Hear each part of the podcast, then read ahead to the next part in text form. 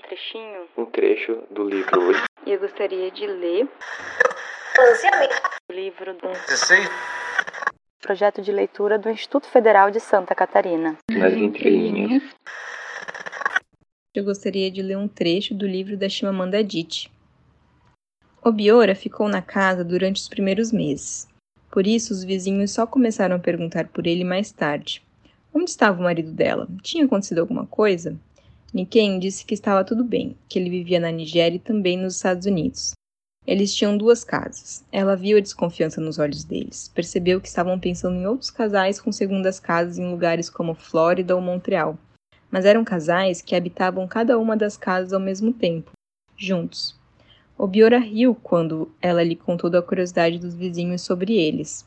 Ele disse que o povo Oibu era assim, se você fazia alguma coisa de um jeito diferente, pensavam que você era estranho, como se o jeito deles fosse o único possível.